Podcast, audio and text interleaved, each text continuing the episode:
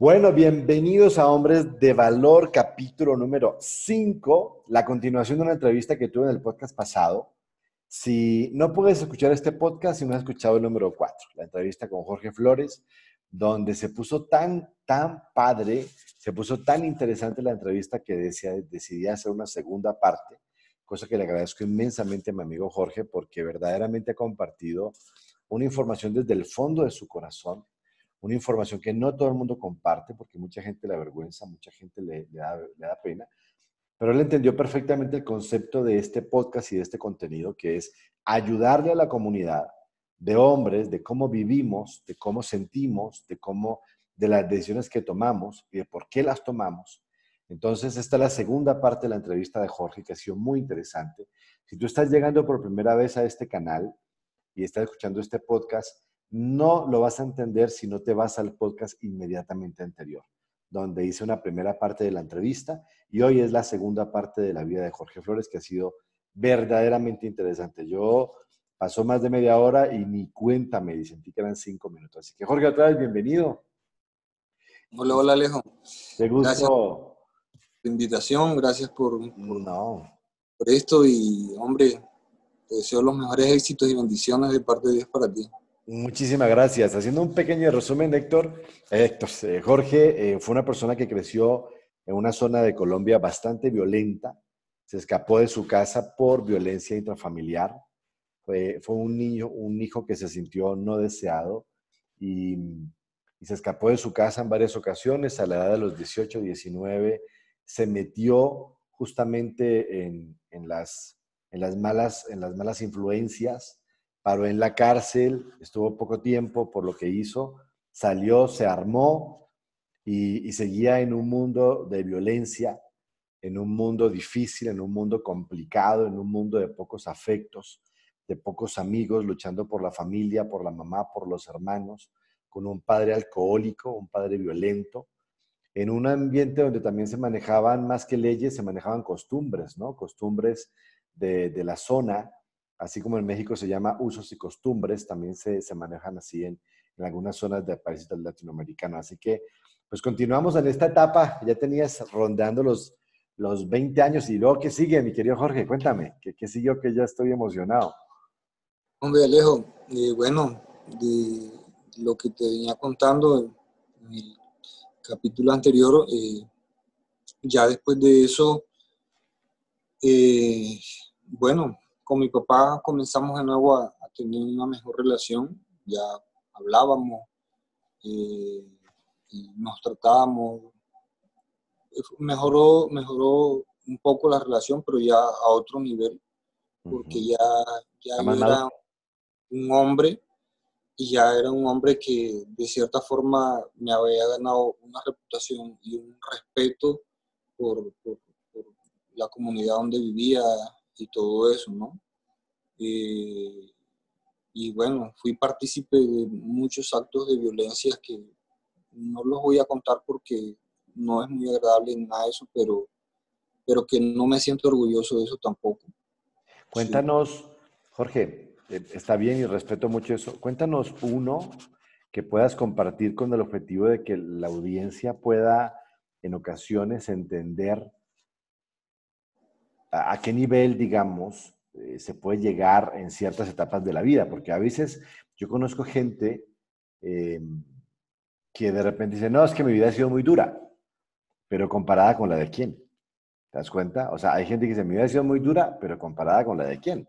A veces uno no se da cuenta que o piensa que nuestra vida es muy dura cuando verdaderamente es una gloria en relación a la vida de muchos. Entonces, si quieres, está tu libre decisión, compartirnos algún capítulo, alguna, alguna experiencia que tuviste por allá por tus 20, que uno a los 20 años pues normalmente está estudiando o uno está con la noviecita, haciendo una vida como muy tranquila y la tuya estaba eh, sesgada y se estaba tocada por, por temas de violencia, de disfuncionalidad y todas estas cosas, si deseas, por supuesto.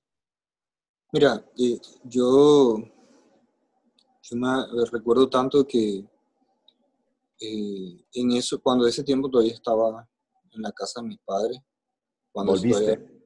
¿O antes? No, eh, antes de eso. Y me acuerdo tanto que eh, teníamos, teníamos unos familiares, unos primos que ellos se criaron en el mundo de, la época de la marimba. mis tíos hicieron muchísimo dinero cuando esa época que venían los estadounidenses a comprar marihuana y llegaban a la Alta Guajira y eso eran avionetas y camionados que llevaban de marihuana para Estados Unidos. Eh, yo, parte de, esa, de eso lo, lo, vi yo y yo me acuerdo que nosotros éramos los, los que llegábamos al colegio armados y se, nos íbamos a la hora que queríamos y regresábamos a la hora que queríamos. Esa parte... Colegio sin ley. Colegio sin ley, correcto. Entonces, eh, me acuerdo que ya después ya, cuando ya las cosas comenzaron a cambiar y todo eso con mi papá, como yo veía que eso, yo creía que eso era, estaba bueno, ¿no? Claro, normal. Estaba, bueno, pero lo que estaba bueno en, en, ese punto, cuando ya tú comienzas a tener más de 16, 17 años, que te comienza a gustar una niña aquí y otra niña acá. Mi papá manejaba dinero, yo me acuerdo tanto, Alejandro, que eh, teníamos, teníamos amigos donde íbamos y teníamos una novia aquí y teníamos una novia acá y ya amanecía tomando en la calle, bueno, una cantidad de cosas como esa. En ese mundo, en, ese mundo y en, todo eso, conozco, conocí a una muchacha que ella era hermana de unos, de unos, de unos, de unos tipos que trabajaban para mí. Ellos eran, pues eran empleados míos. Eh, y yo bromeando un día le pregunté que si quería ser novia mía. Me dijo que sí. Como a los 15 días me dijo, oye, sí, ya, bueno, ya. Me acuerdo tanto que, eso pasó para una Semana Santa, ¿viste? Mis papás se fueron de viaje. Esa, esa, esa vez yo fui a quedarme, ya duré un tiempo en la casa donde mi papá. Y en ese momento llegó ella, tuvimos un pequeño romance apasionado y tuvimos sexo, entre comillas, porque... Y ella se fue. ¿Tú eras virgen todavía en esa época? ¿Ah? ¿Ya habías perdido la virginidad o todavía no? No, ya, eso ya ni me acuerdo dónde la había perdido.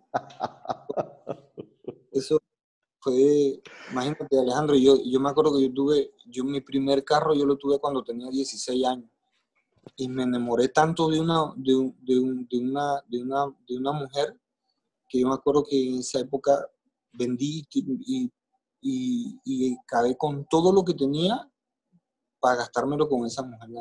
¿Eso fue después de que te saliste de tu casa? No, antes de salirme de mi casa, cuando eso vivía en mi casa todavía.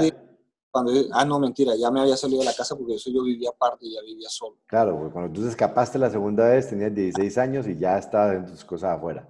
Cuando eso ya, eh, eh, y me, me, me, enredé con esa muchacha y eso fue, wow.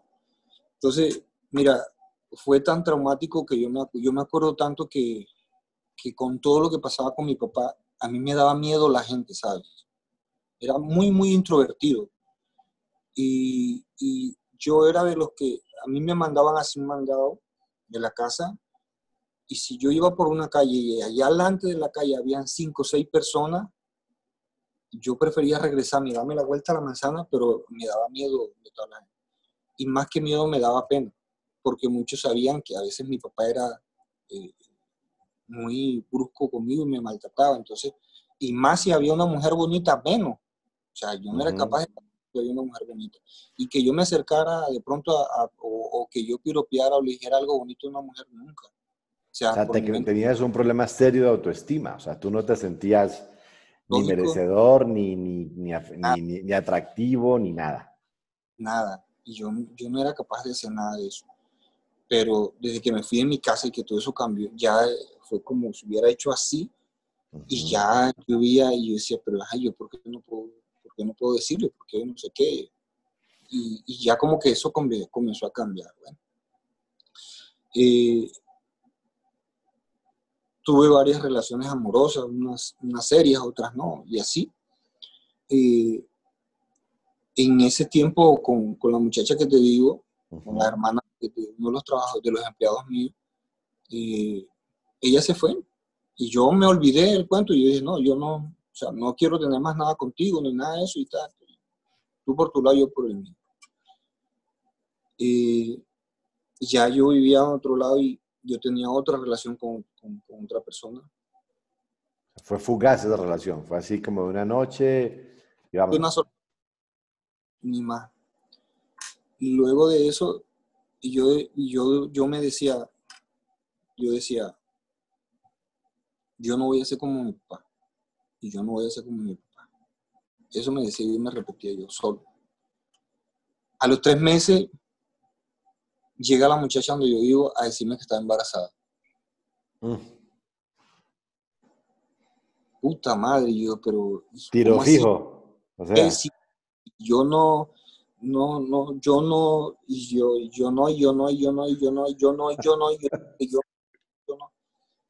Y te cuento que para mí eso fue grave. O sea, tan grave, tan grave, tan grave. O sea, malo porque, porque mi concepto y y dentro de mí yo me había dicho que yo, mis hijos, yo los iba a tener con la mujer que yo me casara. Claro. Que yo no iba a comenzar a tener hijos como mi papá había hecho ni eso, que no quería hacer lo mismo, decía yo. Pasó el tiempo y todo eso, y, la muchacha con su barriga, yo le, decía, ajá, pero y yo como sé que, que es mío, y ya tú entras en, esa película y, en esa, y yo decía que no, y que no, y que no, y que no. Desde, desde que ella me dijo que había, sido embarazada, había salido embarazada y desde ese momento yo tomé la decisión de quedarme solo. Duré como un año y medio sin tener una relación con nadie. Después de eso, yo decía, no, y si me vuelve a pasar lo mismo, ¿yo qué voy a saber? Y eso fue toda una historia dramática para mí también. Otra vez, otro, otro, otro, ¿cómo te digo? Otro choque emocional y psicológico porque yo decía, ya ahora si yo no me he casado con ella y yo no me voy a casar con ella porque yo ya no la quiero y, y todo eso que se me venía yo y yo armado y ya pensando cosas malas y todo eso y yo decía, no, yo no puedo, no puedo. entonces eh, eh, fue, fue muy, muy, muy, Al final le dijo si era tuyo, lo averiguaste, lo reconociste, no lo reconociste, ¿qué pasó?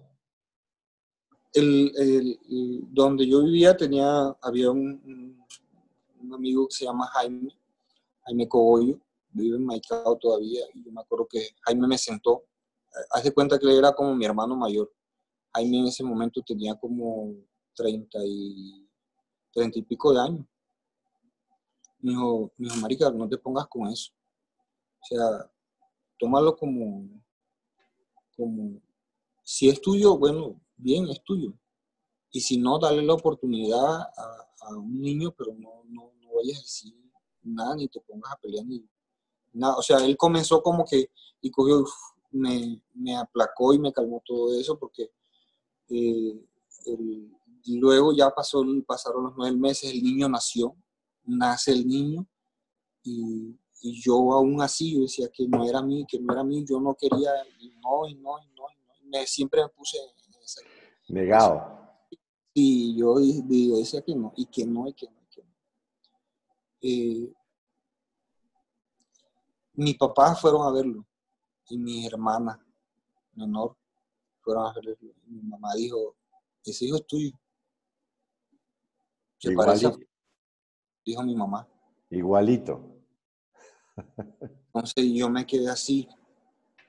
Todavía peor porque fue más, un choque más fuerte todavía, sí, pero y bueno, ya como que ya entré en ese punto en el que, sí o que no, y dije, bueno, pero yo, yo dije, olvídate que tú vas a contar conmigo para nada, porque yo no quiero saber nada. Tú dices que es mío, pero a mí no me consta, y no sé qué, y bueno, todo ese, todo ese rollo que yo me ahí. Y fue muy malo, fue muy malo de mi parte eso. De pronto ahí bueno, en ese momento no, pero, pero de cierta forma ya después con el tiempo comprendí que, que me había pasado casi lo mismo que le había pasado a mi papá. Se repitió la historia. Se repitió la historia. A veces el hijo, el hijo, el hijo no, es increíble, ¿sabes? Es increíble, Jorge, perdón, te interrumpo. Es increíble la cantidad de situaciones donde la vida te marca casi de la misma forma. O sea, lo que tú estás contando es exactamente lo que le pasó a tu papá con tu mamá. Tuvieron su relación, naciste tú, tu papá no lo quería, y pasan 16, 18 años y tú otra vez una relación furtiva, queda embarazada y un hijo que tú tampoco querías. O sea, es una cosa muy loca. Pero bueno, ¿y entonces qué sigue? Increíble, increíblemente eh, eso, ¿no? Pasó el tiempo, yo me distancié y, el niño comenzó a crecer. Eh, yo no la quería ni a ella ni a él, los quería vivo. Yo decía no, porque yo decía que eso había marcado mi vida y, yo decía que no y que no. Siempre me negué a eso durante mucho tiempo. Eh, aparte de eso, pues este, seguía con el problema de, la casa de mi mamá y todo eso, eh, porque no habíamos podido todavía solucionar nada. Y bueno, en fin. Eh, después, después de eso, resulta que un 20 de julio, o sea, aquí en Colombia se celebra el 20 de julio. Día de la Independencia. Día de la Independencia. Yo trabajaba con un tipo de escolta que había sido alcalde del pueblo y tenía negocios en Venezuela y negocios ahí en Maicao y así no las pasábamos. Muchas veces tuvimos enfrentamientos con grupos, con otros grupos que eran armados y, afortunadamente nunca hubo, hubo muerto de parte de nosotros ni nada. Pero, ajá. Resulta que un, 20 de enero había una fiesta, la fiesta estaba cerca de, de la casa de mis padres. ¿Enero, enero julio? Eh, de julio, perdón, 20 de julio. Eh, había una fiesta, estaba la fiesta el 20 de julio que toda todos los años la hacían. Nos fuimos para la fiesta con, con, con, con mis hermanos, con mi hermana y con otros familiares más.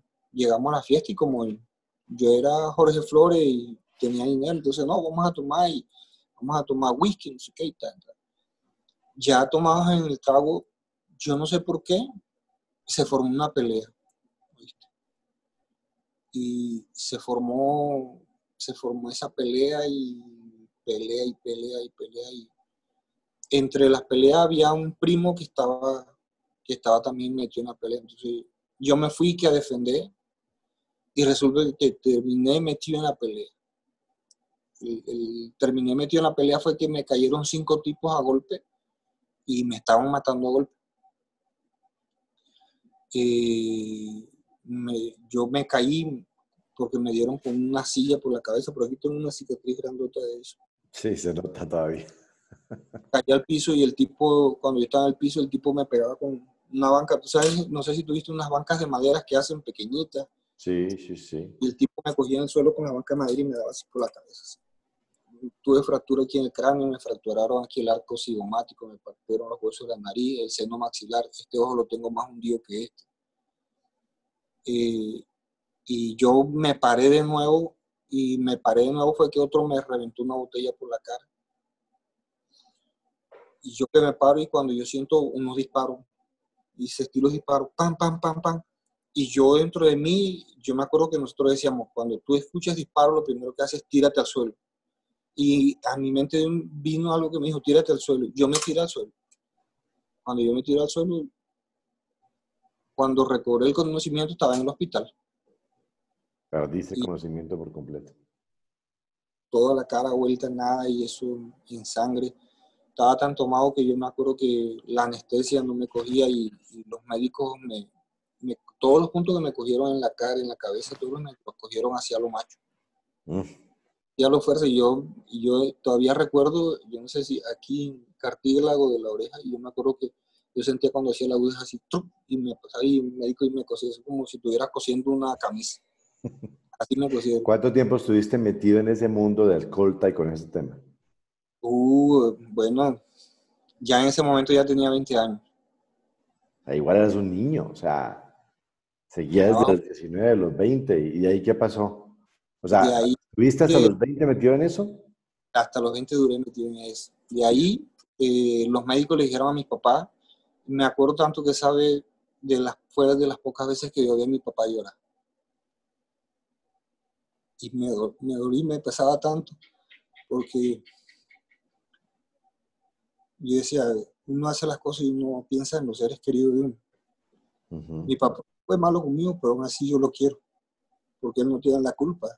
Él también, también pasó así, porque él fue huérfano cuando él tenía como 10 años, creo yo, y una hermana fue la que lo terminó de criar.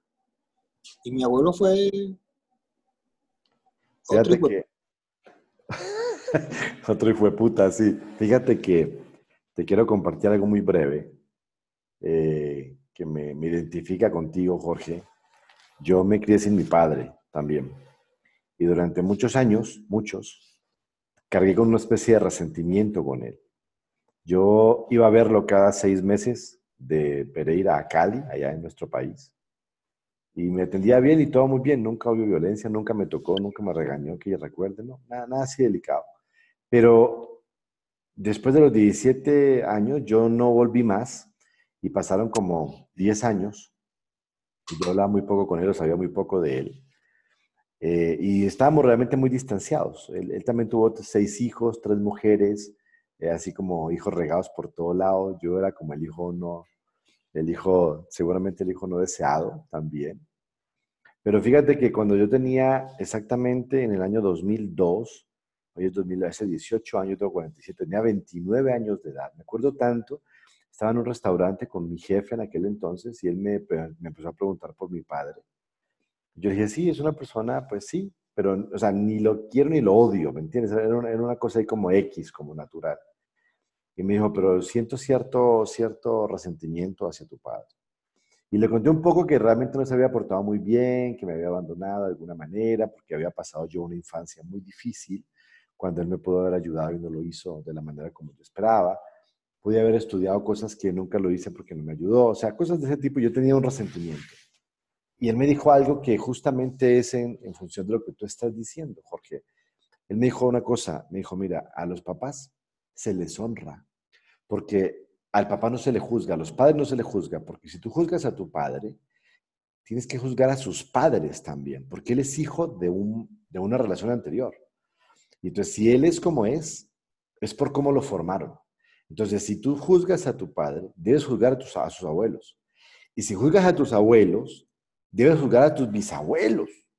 Entonces, ahí entendí y no tienes idea la paz tan increíble que yo sentí en ese momento, porque en ese momento lo perdoné. Se me entiende, en ese momento perdoné todo, todo el malestar y toda la, la soberbia y las cosas que yo traía en mi vida, porque realmente, como tú lo acabas de decir, o sea, tu papá no es malo. Tu papá simplemente es el resultado de un papá, ¿sí? Que es tu abuelo, que tú lo acabas de decir con tus palabras, y este podcast está para eso, tu abuelo no fue puta, y tu papá, y tu papá huérfano, y tuvo una, un crecimiento igual de disfuncional, y, y, y, le pasó lo que te pasó a ti. O sea, se repite la historia cuando no se cierran ciertos, ciertos ciclos en la vida de la gente, ¿estás de acuerdo? O sea, eh, no es una garantía, y también conozco gente que tuvo papá, papá súper bien, mamá súper bien, y los hijos son una mierda. O sea, no es una garantía, pero sí ayuda. Lo que sí es claro es que cuando hay una familia disfuncional, la posibilidad de que los hijos tengan problemas es mucho más alta. Y nosotros, nosotros como hijos no somos nadie para juzgar a nuestros padres. Tenemos que adorarlos y tenemos que amarlos como son, porque, porque nos tocó pero no somos nadie para juzgarlos porque tendríamos que irnos dos, tres, cuatro, cinco generaciones atrás. ¿Estás de acuerdo? en eso, fíjate, en eso, en eso nos, nos parecemos. Entonces, bueno, ya tu papá se empezó como a, a sentirse más unido contigo, lloró porque vio que casi te matan a trancazos, ¿sí? Y evidentemente ya empezó, después de viejos, a darse un vínculo más cercano, ¿no? Así lo entiendo. Sí, así es totalmente, totalmente cierto y de acuerdo contigo, Alejo. Mira, esto esto sucede mucho y a veces, a veces uno, a veces las personas juzgan, cuestionan, señalan, porque es muy fácil cuestionar, es muy fácil señalar, es muy fácil, es lo más fácil. Lo más difícil a veces es hacer lo que debes hacer de la forma correcta. Y a veces nosotros, y yo en mi caso, yo digo, yo, yo, yo hablo hoy en día con mi papá y yo le digo, mira, cuando yo tengo que, cuando veo algo que no está bien, yo se lo digo de frente. Esto no está bien por esto y por esto y por esto y por esto. Ah, tú me enseñas a mí. No, yo no te voy a enseñar a ti. ¿Tu papá qué edad tiene? Yo te enseño porque yo soy hijo y yo sé por lo que yo he pasado. Tu te enseño. tienes 43 años. ¿Tu papá qué edad tiene hoy? Mi papá tiene 60 y 63, 64 años. Tiene. Claro, te tuvo a los 20, igual. Sí, sí, sí. Entonces, mire, después de eso, eh, me, a mi papá le sugirieron que me llevaran a otra ciudad porque corría el riesgo de que me podía morir o alguna otra cosa porque tenía fractura en el cráneo. Por ahí tengo una, tengo una cicatriz de aquí hasta Sí, sí, se nota. Y de eso, a raíz de eso. Y entonces, bueno, me llevaron para allá, para Bucaramanga, exactamente en pie de cuesta Santander. Allá nos llevaron a vivir. Y allá, de cierta forma, mi mundo cambió porque ya comprendí que había, había otra cosa diferente. Había, o sea, yo nunca había salido de, de ese mundo de violencia ni nada de eso.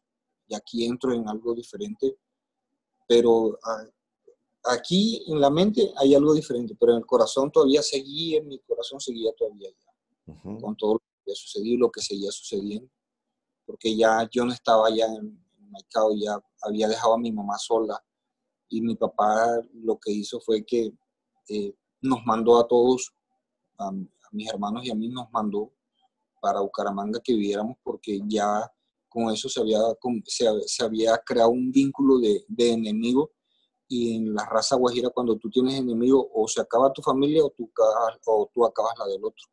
Así, a ese nivel. A ese nivel.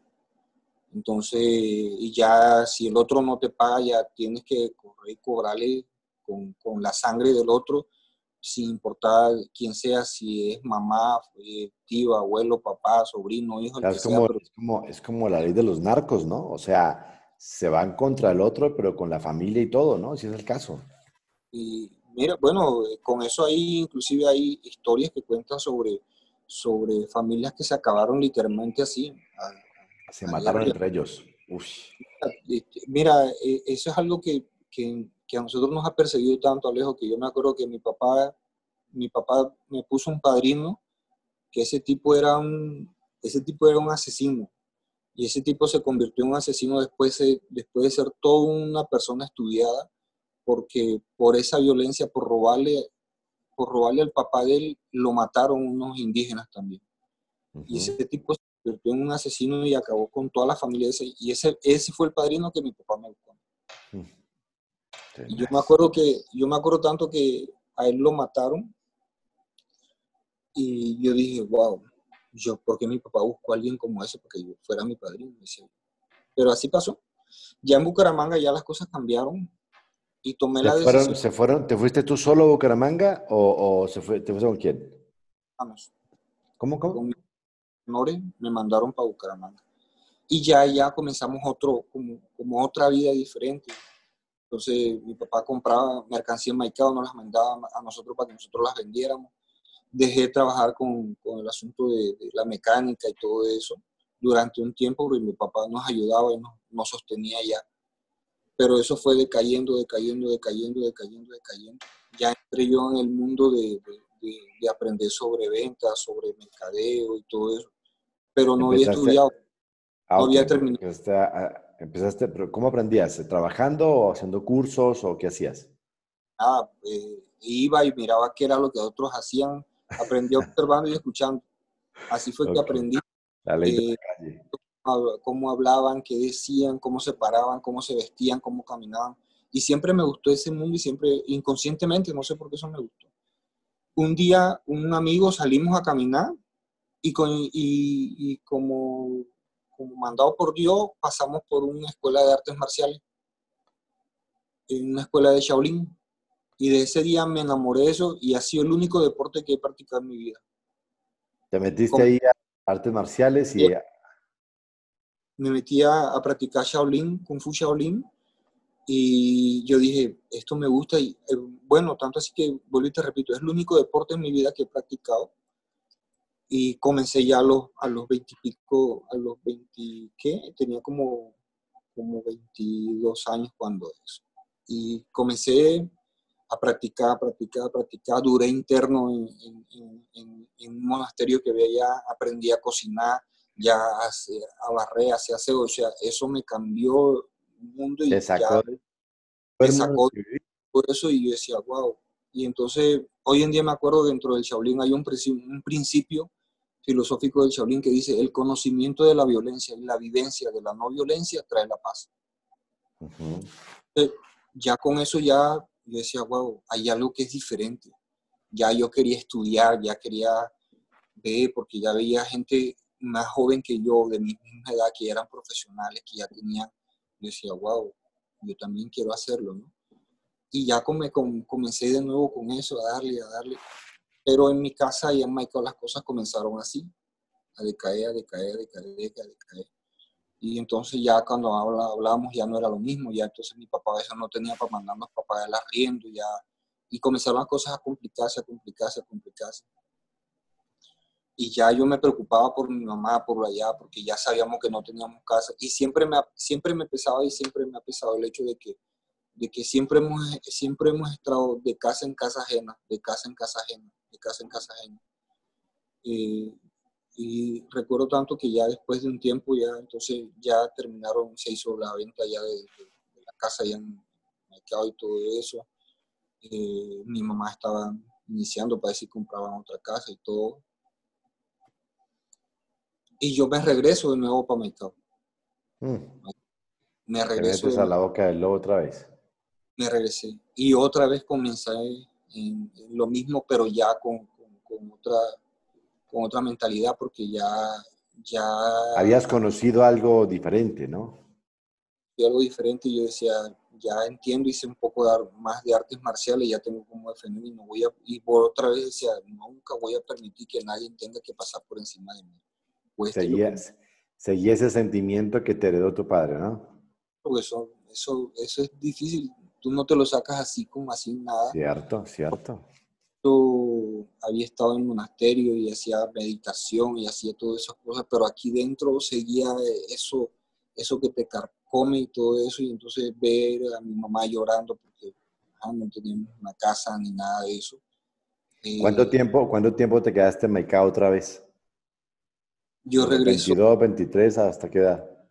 No, eh, cuando eso me regresé y duré poco, duré, duré poco tiempo allá, duré como unos, ponle unos siete u ocho meses. Ok. Eh, regreso y regreso yo me acuerdo que uno de los que trabajaba conmigo, cuando se dio cuenta que yo estaba marcado, me dijo, me dijo, ¿tú quieres saber quiénes, quiénes fueron los que te hicieron lo que te pasó? Y yo le dije, le dije, no, ya nosotros sabemos una parte de eso. Yo te puedo llevar donde, donde ellos están pero la única condición es que si vas a ella porque tú mismo los vas a matar. Yo le dije, yo le dije, bueno, vamos. Mm. Me, dijo, bueno, pero vamos a ver cómo es que va. Yo dije, bueno, vamos a ver. Pero se presentó algo y no fuimos. Yo no fui con él ni nada. Y ya yo había regresado a México, pero había regresado con un amigo que también practicaba Shaolin y todo eso. Resulta que, de que las personas que, con las que yo había, las que me habían hecho todo eso, por diferentes cosas que yo desconozco, comenzaron a, a, morirse de, de, de, uno en uno hasta que quedaron todos muertos. Entonces muchos, muchos decían que había sido yo diciendo, yo no, yo no hice eso. Porque o sea, los empezaban a matar y te culpaban a ti. ¿O? a mí. Porque ¿Los, yo ¿Los mataban o se morían? No, los mataban. Más de uno, a todos los mataron. Uy, cabrón. Entonces, bueno. O sea, era, era, estoy tratando de dimensionar, Jorge, perdóname, el nivel de violencia era brutal. O sea, estamos hablando que vivían en un punto donde todo se arreglaba con la vida con plomo, plomo tras plomo. Yo me acuerdo, mira, yo hoy veo a veces las historias de, México y decía, wow, yo viví algo similar a eso. Yo vi a gente hacer cosas muy malas, o sea, muy, muy, muy malas, muy malas que no, yo no, mi vida no quiero, no quiero volver a ver nada de eso.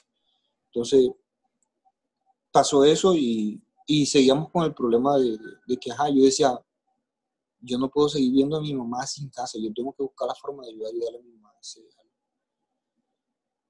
Eh, con el otro amigo nos fuimos y comenzaba, comenzamos a recorrer, mejor dicho, el país.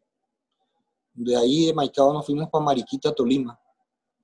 Mariquita, Tolima conocimos gente de, cosas metidas en, grupos armados y llegó alguien y le propuso un negocio a mi amigo. Y mi amigo me, me dijo, mijo, ahí este negocio así, así, lo podemos llevar a Maicao. Eh, te le mide y yo, no, marica, pero eso es arrecho porque yo no quiero meterme en vainas malas porque, no, pero mira que eso es fácil y vamos a, y vamos a, llevar un carro hacia Maicao y ya tú conoces cómo es allá el comercio, cómo es no sé qué y ta, ta, ta, ta. Tanto dio la cosa hasta que el tipo me convenció y nos fuimos. El nos fuimos fue que y, yo me acuerdo que esa vez eh, nos habíamos regresado a María. Yo no me fui con él para Mariquita y de Mariquita me fui para Bogotá. En Bogotá tenía una relación con, una muchacha y vivíamos. Eh, en Bogotá me, lavaba, me tocaba lavarle ropa a otro macho para ganarme la vida. Mm. Me tocaba lavarle la ropa a un tipo para poder a veces tener para comer. Y esa vez este, este amigo me dijo, eh, vamos, eso es fácil, no va a pasar nada y tal.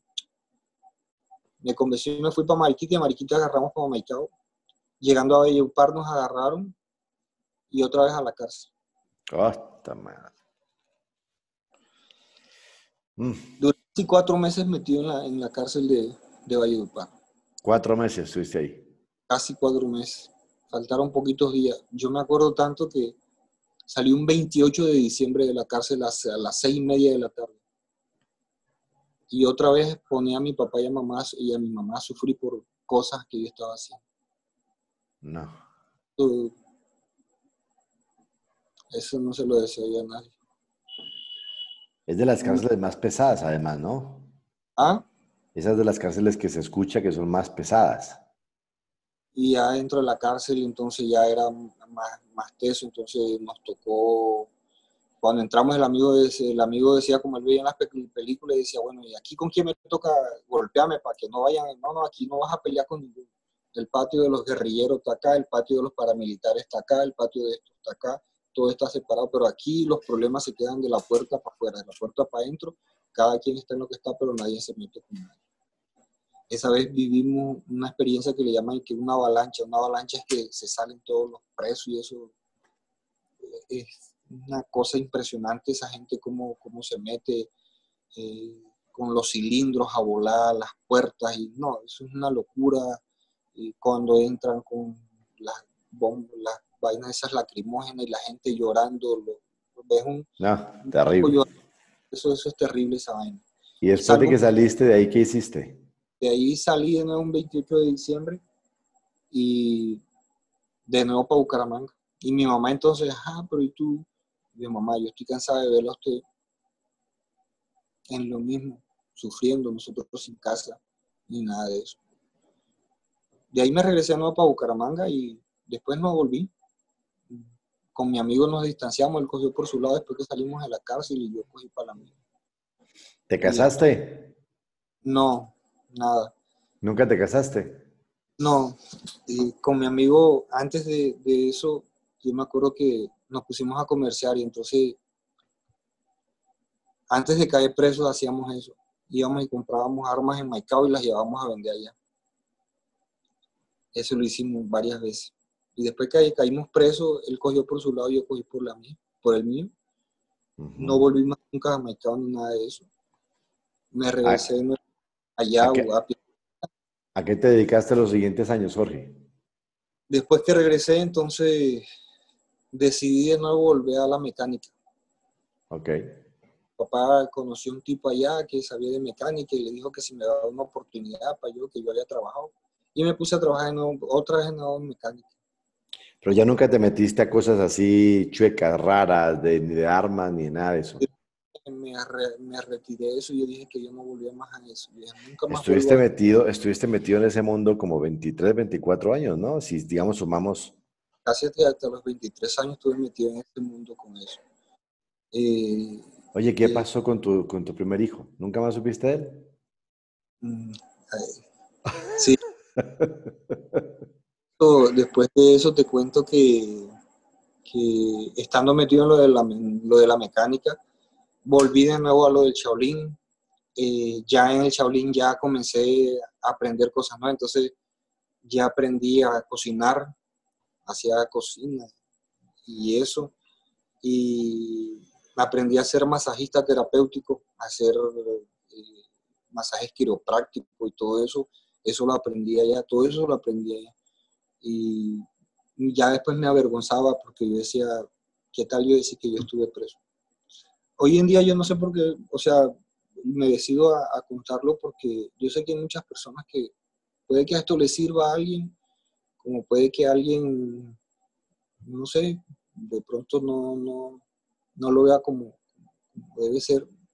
Eso ya... el, problema es que, el problema es que mucha gente paga cárcel, pero la sociedad te encarcela toda la vida, ¿no? esa, es una, realidad. La gente puede pagar cárcel merecida o no merecida, pero ya la pagó.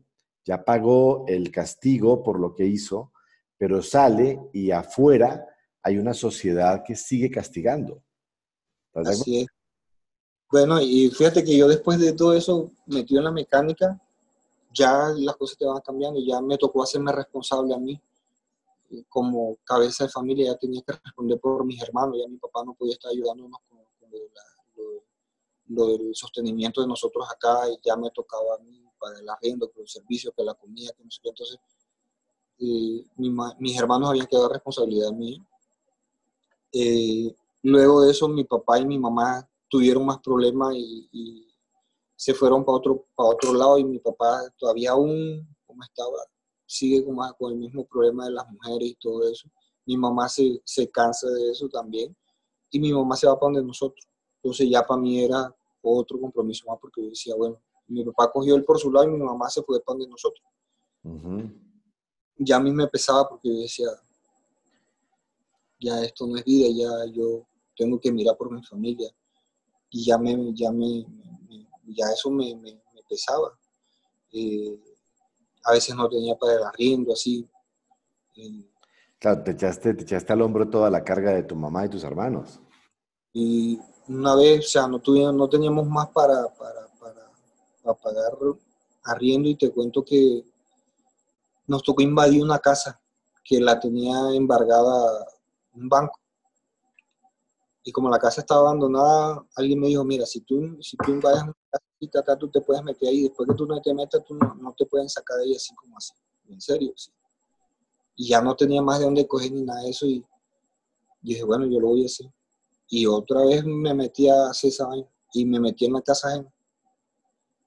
Con eso nos ayudamos porque con eso dejamos de pagar arriendo durante mucho tiempo. Vivimos en ese, en eso duramos viviendo como casi dos años con mi mamá, pero ya, ya, a veces me dolía ver a mi mamá así como toda decir, porque ah, después de tener, después de tener casa, carro, de tener dinero, de tener bienes, no tener nada y a veces escasamente para la comida era duro, ¿no? Claro. En ese, en ese proceso de hacer, comencé a tener clientes para hacer masajes, entonces ya iba, ya los que se hacían masajes eran gente que manejaba dinero, comencé a tener mejores relaciones, no sé qué y tal. En estando en ese, en ese cuento, con eso, conozco una persona, conozco una persona, una mujer mayor que yo, eh, y ella me dice, eh, ya habíamos entrado en confianza, ella era clienta mía y yo iba, le hacía masaje, que para, porque por, las mujeres que no quieren verse gorda, entonces ella no se quería ver gorda y tal, y, y ella era una, casi cuarentona ya, y entonces no se veía mal, pero yo decía, wow. Eh, y me dice ella, yo, oiga, yo lo quiero invitar, vamos, vamos para que usted vea un evento de una empresa y tal. Y ya, pero eso de que, vamos para que lo vea me llevó a una empresa donde había una reunión como de 3.000 personas de una, de una empresa esa de, de, multinivel. Sí, ¿lo viste? Y wow, yo me quedé así. Lo que más me asombró fue que en el momento en que estábamos ahí en el evento, llega el dueño de la empresa en un helicóptero yo decía, wow, esto mueve dinero. Y fue un club campestre donde jugaban gol. cuando en mi vida había pensado entrar en una vaina de esa? Nada, nada, nada. Y esa, y esa mujer me mete dentro de ese mundo. Y a mí me gustó. Yo decía, wow, claro, esta es una buena opción, es un buen negocio, no sé qué y tal. Y, me meto todo eso en la cabeza y comienzo a trabajar en esa vaina también. Entonces hacía mecánica, hacía masaje y, y hacía lo del multinivel y me volvía un tobero.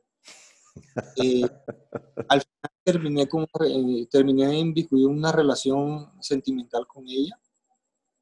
Entonces ella me dice, y ya yo comienzo a platicarle mi historia, lo que me había pasado, y me dice, por qué no te pones a estudiar? Y dije, ¿yo qué voy a estudiar? ¿Cuántos años, cuántos años mayor que tú? Esa, ella tenía 30 y, ella tenía, creo que tenía 38 en ese momento, y yo tenía 24. pero ella, o sea, ella tiene 38 años, pero sería una mujer, ponle tú, mucho menor, muy joven, porque era una mujer de esa súper vanidosa que le gustaba cuidarse con cremas y con, lo que encontrara que se echaba en la cara, se echaba y que con tal de no ponerse vieja, porque de esa mujer que le tiene miedo a la vejez, así como mi mamá. Sí. Entonces, nos, nos enamoramos y comenzamos una relación y todo eso y me pongo a estudiar sistemas eh, para aprender a arreglar computadores y eso, técnico en sistemas de computación. Y comienzo a estudiar eso. Comienzo a estudiar eso por mi cuenta y yo decía, mira cómo es la vida, ¿no? Cuando mi papá quería que yo estudiara, yo no, no quise y lo dejé por andar metido con ron y, todas esas cosas. Hoy me toca a mí de mi bolsillo. Así fue, así me tocó y así me toca darle así comencé. No terminé de estudiar lo de sistema, lo dejé ni por la mitad. Seguí en el mundo del multinivel y resulta que dentro de eso hacían, hacían, tenían algo que le llamaban escuelas para hombres y escuelas para mujeres. Las escuelas eran donde eh, hacían un evento grande en un hotel y y más de uno, habíamos como, ponle tú, 50, 80 hombres, desde 20 y pico de años hasta 70, 80 años, y te quedas asombrado cuando tú encuentras a hombres con, problemas con, con 70 años, con problemas eh, de su infancia por maltrato de sus padres, porque le tenían miedo a no sé qué, y tú dices, wow, o sea, yo no soy solo el que tengo este tipo de problemas. Le pasa a un montón de gente. Eres, el otro que porque tenía, venía repitiendo la misma historia de los papás y todo eso, y, comienza esa vaina a hacerme así, y yo, wow, entonces, y ya habían unos que eran padres e hijos que iban a hacerlo, entonces ya veía ya al papá con el hijo perdonándose, abrazándose, nosotros tantos años, y Gustavo, no sé qué, y esa vaina comienza a hacerme cortocircuito dentro y yo, oye, eso mejor dicho, y, eso, no, eso, ¿cuál, cuál esto, cuento? Eso era llanto tras llanto, y eso entonces parecía un huevón llorando acá ratito, no, y yo cuando lloraba cuando mi papá me jodía nada más, y ya después por eso, ya de ahí aprendí ya, después, y después hacía eso periódicamente, y eso era lo que más me gustaba de eso, porque ya ahí eso te recuperaste mucho. Me, sí, y comencé a aprender muchas cosas de los patrones de conducta que, que, mi papá tenía. Ya entendí, ya con ese momento fue cuando comprendí que yo había sido un hijo no deseado y que yo había hecho lo mismo con mi hijo y le había, lo había llevado a que mi hijo viviera una vida similar o de pronto peor de la que yo había vivido. Eh, y eso comienza a carcomerme aquí en la cabeza. Y eso me, me, afectaba y me afectaba y me afectaba. Yo decía, ¿yo qué fue lo que hice? O sea, ¿cómo le pude yo hacer eso a ese niño si él no tiene la culpa? Y, igual que yo no la tuve, él no, pidió que, no me pidió a mí que lo trajera al mundo, así como yo tampoco lo pedí. Entonces ya eso comienza ya como que a, cobrarte y adentro. Y te cuento que me, me eché un viaje. Me eché un viaje a Maicao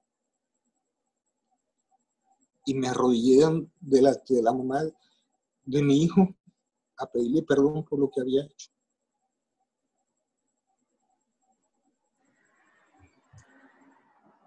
Y a pedirle perdón a él por lo que había hecho también. Estaba chiquitico mi hijo.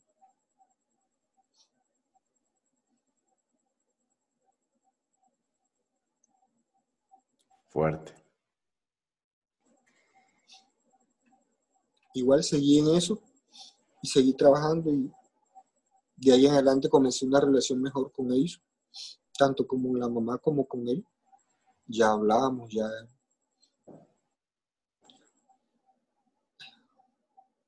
a veces uno no valora las cosas. Sí, te creo.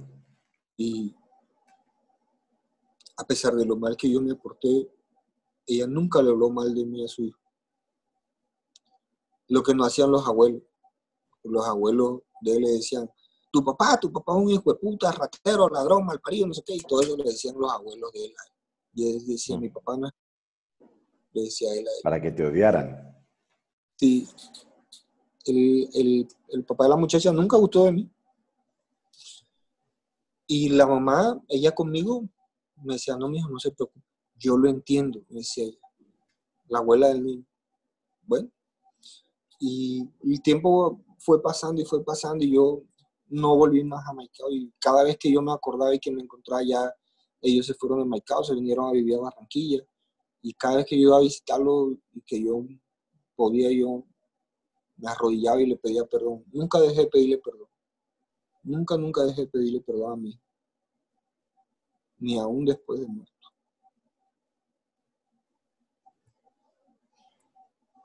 ¿Y luego qué pasó? ¿Volviste, ya seguiste lo de multinivel?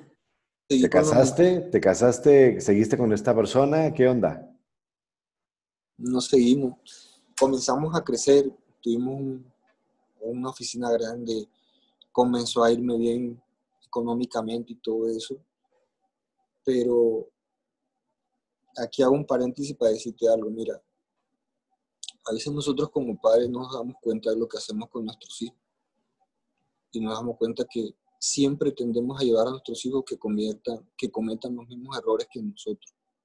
Una y otra vez y una y otra vez y una y nunca los liberamos ni, ni los exhortamos ni los incentivamos ni los obligamos a que no lo hagan, sino que todo lo contrario, dejemos que, los dejamos que pasen y que pasen, así se estrellen, sea lo que sea. Lo que sea.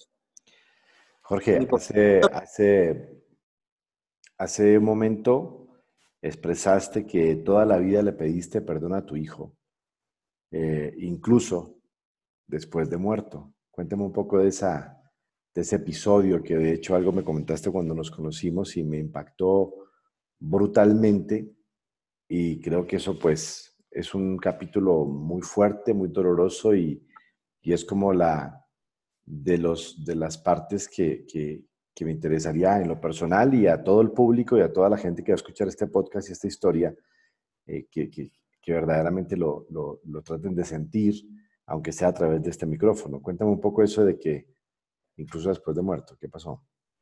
Alejo, mira, eso, por eso estaba, estaba eh, haciendo ese paréntesis. Nosotros, nosotros tendemos a cometer los mismos errores de nuestros padres. Eh, y lamentablemente yo eh, me ha pasado y he hecho lo mismo, cometiendo los mismos errores de mi papá. Después de eso, tuve una quiebra económica y se me vino todo así. Perdí todo ¿Oíste? luego que perdí todo eso, para mí fue un trauma, porque decía, otra vez me pasó lo, pasó lo mismo, otra vez sin nada, sin nada es nada. Ya, ya mi familia, ellos vivían en otro lado, mi hermana todavía tenía una hija, mi hermano había tenido otro lado. Y ellos, nosotros nos separamos, yo cogí por mi lado, ellos cogieron por su lado mis hermanos duraron un tiempo disgustados conmigo porque yo me fui por otro lado y no me quedé con ellos ni nada de eso. Entonces, nada, y después que perdí todo eso, me acuerdo tanto que duré como tres meses, como tres meses, primero duré como dos meses en la casa de una amiga y a veces no dormía, ni dormía ni nada porque el estrés y yo me preguntaba qué era lo que yo había hecho sea, ¿cómo era posible que lo había perdido todo nuevamente? Después de un viaje de venta que hice precisamente para acá, para el Banco Magdalena. Y luego de eso me tocó vivir como un mes eh, arrimado donde mi hermano, que me dieran de comer y que me dieran de todo, techo, comida y todo eso ahí. Un día aburrido tomé la decisión y yo me acuerdo que ya la empresa no me pagaba lo mismo y el último cheque que me habían pagado esa vez, me, habían pagado como 25 dólares, era lo que me había llegado después de que me ganaba. Aló. Parece que se murió el, el, el teléfono de Jorge. Algo pasó. Vamos a ver si podemos continuar con la entrevista. Ya continuamos en Hombres de Valor VIP.